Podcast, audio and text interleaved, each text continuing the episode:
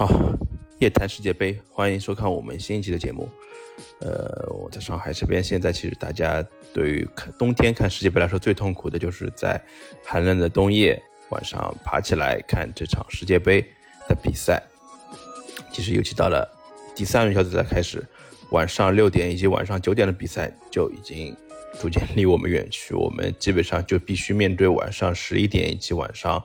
呃凌晨三点的比赛。我觉得这对我们球迷来说是一个不小的一个挑战，尤其是对于需要上班的呃朋友来说，确实是是个不小的难题。但对于很多的球队来说，呃，更大的难题其实是我们中国足球其实经常要面对的一个话题，就是打平就可以出现。这其实是中国足球在过去二十年年之前所面对的，经常会面对的一个呃世界杯预选赛时候所遇到的一个难题。因为每每到遇到韩国啊，或者是在面对这些嗯强队的时候，我们在关键比赛中面对打平就可出现的一个局面，最终却没有办法去出现。但是这个呃，我们现在足球已经没有办法去呃面对这样的场景，因为我们现在的足球环境，包括足球的一个实力来说，已经现在是已经和亚洲的一流强队已经渐行渐远，尤其是我们。通过本次世界杯可以看出，亚洲的球队现在在世界足坛，其实如果是你作为强队来说，你是要证明自己具备一定实力的话，你是必须在比赛中体现的专注度，以及你在球员中所体现的一些个人能力以及团队配合上面，都是必须发挥出自己的全力，才可以做到一个最好的发挥。昨天晚上的两场比赛，其实像厄瓜多尔以及。呃，昨天的美国伊朗，其实这场两场比赛，其实作为伊朗和厄瓜多尔来说，他们都是面对着打平就可以出现的一个局面。尤其是厄瓜多尔，其实之前的两场小组赛，他们所体现的一个呃能力来看，其实他们是比较强的，比较具备十六强水准的一个球队。无论是球员的嗯个人发挥，包括球员在比赛中的一些掌控能力来说，其实厄瓜多尔在比赛中。呃，还是能够发挥出一定水平的，但是我觉得在昨天的比赛中，他们在和塞内加尔的，就是呃，也是打平就会被淘汰的一个局面之下，我觉得塞内加尔他们所体现出的一种，呃，对于自己进攻的渴望性，我觉得是超出厄瓜多尔的，因为在一度一比一扳平比分的情况下，我觉得，呃，塞内加尔队依靠老将库利巴利在嗯六十九分钟的一个。后点的抢射也是那瓦伦西亚一个乌龙助攻，然后帮助球队反超的，再一次超出了比分。我觉得，呃，往往是在这样就是比赛的一个压力之下，其实，呃，反而你因为防守以及进攻之间的一些权衡，你反而是很难做出这样一个嗯平衡吧。我觉得这个可能对于呃球队来说，可能就是一定的出现会出现一定的问题。然后另外一场就是美国对伊朗的比赛，这场比赛其实大家本来，呃，尤其是很多，嗯，非球迷来说，其实他们对于比赛的专关注程度其实也很高，因为美国和伊朗它本身的一些各种各样的一些在政治上的一些矛盾，包括本届比赛中他们自己所展现出之前比赛的一些争议啊也好，包括他们本身的一些球队的发挥也好，确实是存在着很大的看点。尤其是在经历了九八年之后的对决之后，其实这次场对决，呃，比起当年可能是更胜一筹，因为这场比赛直接关系到两个队的一个出线的名额的争夺。伊朗队又是面对一个打平就可以出线的局面，但是本场比赛无论是前锋线上的阿兹蒙，包括是后场的一个整体的发挥，比起第二场他们对阵威尔士的比赛，我觉得又是一个天差地别。他们在比赛中，尤其是一开始，他们觉得。呃，这场比赛是以稳守为主，然后能够在比赛中找到一些机会，反而是让美国队，呃，依靠邓斯呃多斯特助攻普利西奇的那个进球，上半场其实呃一度还有机会扩大比分，但是被 VAR 给吹掉嘛。然后下半场其实最后的二十分钟，其实那个时候伊朗队才开始如梦方醒，开始就是进行一个拼命的进攻。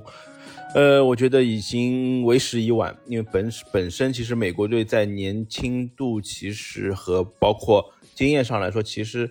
嗯，并不能说是完全嗯没有优势的，因为他们在比他们在比赛中的掌控，包括他们球员，其实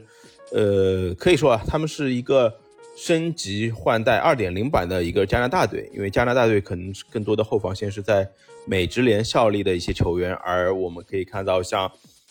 嗯，美国队他们是有很多效力于欧洲顶级球队的一些球员，包括比如普利西奇就不用说了，对吧？然后包括多斯特啊，包括像麦肯尼这些球员，其实他们都是在呃五大联赛的一些球队做一个常规的轮换的阵容，至少是能够作为一个准替补的一个一个一个球员，随时会准备出场的。嗯，反观伊朗队，其实昨天的比赛他们就是还是背上了一定的包袱吧。其实对于亚洲球队来说，这样的比赛的压力，呃，也是之前他们在亚洲的比赛中、洲际比赛中很难去面对这样的这样的一个压力，对吧？所以说，最终我觉得一比零比比分也是也是大家能够预料到的一个一个结果。呃，美国队也确实是具备进入十六强的一个水平，他们在之前的比赛中是嗯被威尔士逼平，然后自己也是顽强的呃逼平了英格兰队，而我们反观。两支其实，呃，这这届比赛中发挥还比较稳定的球队，一支就是，呃，夺冠的所谓大热，然后英格兰队，包括和，呃，A 组的第一名荷兰队，其实本届比赛中，呃，他们比赛中其实还都是有一些球员在关键时刻能够站出来为球队发挥，像荷兰队的那个，那个那个艾克波，对吧？他是能够在比赛中，呃，在关键时刻能够。加克波对吧？他能在在关键的时候能够站出来，然后在本届比赛中已经进入了三个球，每每每在在需要球队去站出来的时候，他就会挺身而出。然后下半场的话，我们看到就是也是快人一步，哪怕你是说这五年以来卡塔尔在嗯自己足协和包括自己的一些安排下，他们参加了包括美洲杯啊，包括像那个亚洲杯，包括像。就是金杯赛，包括像欧洲区的选赛，他们其实参在五年内参加了八十多场的那个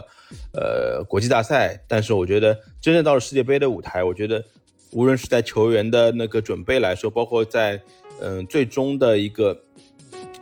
呃临场的发挥上，其实都是有一定的欠缺的。因为在零二年的时候，你可以说韩国队有一个封闭、长期封闭集训的一个呃举国体制的推动。但是我觉得放到现在，你说如果是完全走这样一个形式，你去和现在正在欧洲联赛中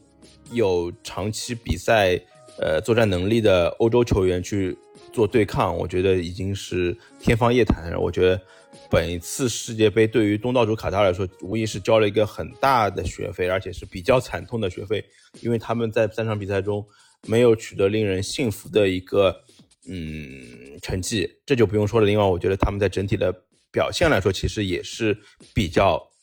差的，比较比较比较难看的。就是，嗯，你说这个，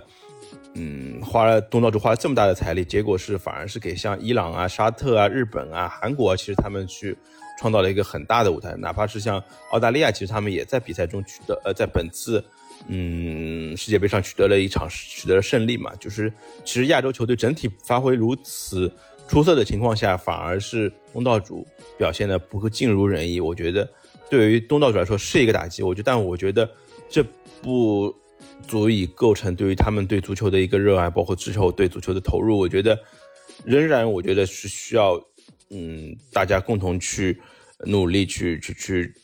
当然不能去学习他们呃。金钱至上就是去投钱的，就是这种金元的能力。但是我觉得，对于他们对足球的热爱，我觉得也是我们需要去呃追求的一个目标吧。另外就是呃，在 A 组决赛 A 组的比赛全部结束之后，然后就是 B 组上演的英格兰和威尔士的比赛。其实这场比赛原本也是感觉会是一场火星撞地球的比赛，因为在之前的欧洲杯啊，包括一些比赛中，其实两支队已经有过一些交手。可以看出，大家因为本都是属于大不列颠，呃，岛国的两个国家嘛，两个就是同胞兄弟嘛。我觉得能够在世界杯大赛中相遇，我觉得也是一种缘分，对吧？但是我觉得两队因为各种各样的因素，我觉得其实大家的，呃，本身赛前我看也有球迷打架啊，包括这些事情，其实，嗯，并不是说一场完全会。呃，很非常和谐的一场比赛，我觉得比起，呃，美伊大战，我觉得这场比赛更有可能爆发一些冲突啊，或者一些，呃，一些一些比较激烈的场面会出现。呃，反而其实因为现在威尔士，因为在赛前我们也是感觉威尔士球队在本届比赛中，一方面是其实发挥的不够出色，另外一方面，其实球员的年龄上的一个老化，我觉得，呃，也是就是老生老。老化重提嘛，也也确实是如此，因为这这批球员也确实在之前的欧洲杯包括世界杯上已经到达了一定的呃顶峰，呃，就是一度进入到欧洲杯的，就是比较拿到比较好的一个成绩嘛。但是我觉得这一届比赛中，嗯，我觉得没有发挥出自己，就是一方面也是因为除了像贝尔、像拉姆塞，包括像乔艾伦这些球员之外，其他球员。没有办法去帮助他们能够完成一个很好的突破，我觉得这个威尔士确实也就是只能去概括为他是一个人才上的一个断档吧。足球人口的一个稀缺，我觉得比起呃英格兰队，我觉得无疑是呃缺乏很多的。因为你看，像英格兰在比赛中，呃还是能够有福登这样的比这样的球员能够作为主力，然后他在比赛中也是帮助球队。取得了二比零的领先，然后包括拉什福德，其实上半场，因为我我是个人觉得他们可能也是评估到了，他们也想把嗯对手锁定在塞内加尔，因为这这个这个呃塞内加尔的话，可能是对于他们比赛的难度，可能是觉得相对来说会比较低一点。嗯，所以说我觉得下半场英格兰队一旦发力，一旦就是发挥出自己的正常水平之后，我觉得威尔士就很难去抵挡住他们的一个整体进攻。呃，这场三比零也是一个比较合情合理的一个结果吧。我觉得对于威尔士这队这代球员来说，也确实是一个不太美好的一个结局，但我觉得也也能够也能够理解吧，因为他们我觉得球员毕竟是他们没有不。人人都希望比赛是有一个非常高光的一个结尾，然后以一场，呃，一个最好的成绩去结束自己的职业生涯。但是我觉得，呃，正是因为很多的不完美，我觉得才构成了就是整个人生吧，对吧？你说，嗯，贝尔、拉姆塞何尝不希望通过一届比赛的呃八强啊，或者是更好的成绩，能够告别这个世界世界这个足坛吧，对吧？能够。给我们球迷一个最好的一个印象吧。今天晚上，呃，其实我们又要看到，就是像我们所关心的，像阿根廷啊这些球队会，呃，重新登场嘛。其实，我们来简单的分析一下今天晚上的几场比赛啊。首先是法国和突尼斯的比赛，其实法国之前已经取得了呃六分的成绩嘛。对吧？他们这个六分，我觉得对于小组第一来说，我觉得基本上是比较稳，只要拿到一分，我觉得就可以拿到这这个成绩。但是我觉得对于法国队来说，他们的目标不应该仅仅是一个平局，我觉得他们完全有理由去战胜突尼斯，以九分去呃等待嗯下后面的组就是阿根廷的组，他们在呃整体排名上的一个排序。另外，丹麦和澳大利亚的比赛确实是一场争夺小组第二的一个比赛。嗯，其实之前澳大利亚比赛对阵突尼斯，其实我觉得，嗯，我们可以看到突尼斯整体的打法，我觉得还是比较统一的。但是，呃，在输给澳大利亚之后，其实他们整体出现的局形势已经是，呃，很微乎其微的。反而是像澳大利亚现在，如果是只要打平的话，是完全有机会去，嗯，进入到一个十六强。然后我觉得丹，但是整体而言，丹麦队。呃，在在实力上，我觉得比起法呃比起那个澳大利亚，我觉得还是有一定优势。他们的整体的打法上，我觉得上一场比赛中在对阵法国队的比赛中，其实呃并不占完全的一个下风，其实还是拿到机会，一度是把比分给扳平嘛。这场比赛我预测丹麦队会以一个二比零以上的比分去战胜澳大利亚，最终挺进十六强。而澳大利亚可能是会继卡塔尔和伊朗之后，也是告别本次世界杯。呃。然后就是我们所比较关心的，像沙特和墨西哥以及波兰跟阿根廷的比赛，这两场比赛其实原本因为我们其实并不是特别关心沙特比赛，但是沙特比赛第一场比赛就爆出了一个世界杯有史以来其实最大的冷门，我觉得已经可以去掉之一了吧，已经是比较大的一个冷门了。嗯，这场比赛面对其实状态上，包括整体的实力上，实际是已经有所退步的墨西哥来说，我觉得沙特队还是有一定的机会的，有一定的机会的。我觉得如果是只要打，呃，一方面打打平的话，我觉得他们就有机会去，呃，憧憬一下他们进入到十六强的一个场面。嗯，但是我觉得墨西哥也是希望把机会掌握在自己手里嘛，因为这场比赛他们如果取胜的话，他们也是也有机会以三分拿到这样一个出线权。我觉得这场比赛，呃，很有可能是一场比较精彩的对攻大战。我觉得沙特唯一比较欠缺的就是他们在进攻上的一个一个抓抓得分的一个能力，我觉得是比较欠缺的。而其实墨西哥队，嗯，怎么说呢？我觉得还是可以值得去看一下，看看他们能不能，呃，抓住自己的命运，把自己把这些命运掌握在自己手里啊。这场比赛，我个人的预测是沙特能够抢得这个平局，然后能够帮助球队至少拿到一个四分嘛，然后等待着后下面另外一场比赛波兰和阿根廷的比赛结果。而另外一场比赛，阿根廷和波兰的比赛，其实对于阿两队来说，其实都是比较的，嗯，难说。波兰队这两场比赛是拿到了一个，呃，应该拿到了四四分嘛，对吧？拿到拿到了四分，然后阿根廷是拿到了三分。我们可以看到，其实，对吧？阿根廷、波兰是四分，然后，呃，这场比赛波兰队只要拿到一分，他们就可以小组出线，而阿根廷其实也是。嗯，比较比较比较就是难的，他们也是希望，呃，能够嗯拿到这个三分，锁定小组第一。我觉得阿根廷在整体实力上，我觉得对阵那在对阵呃沙特以及对阵墨西哥的状态上来说，其实他们有一个慢慢呃逐步调整过来的一个节奏吧。我觉得嗯这场比赛如果阿根廷正常发挥的话，完全是有机会去战胜波兰队的。我预测阿根廷会一球小胜波兰。从而拿到这个小组的出线权，而另外一个出线权是会交给沙特。我就我是个人这样预测这样比赛结果。然后对于这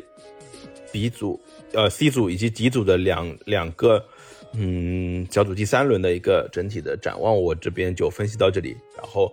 呃也希望大家继续关注我们的夜谈世界杯，然后欢迎大家收听，感谢大家的谢谢。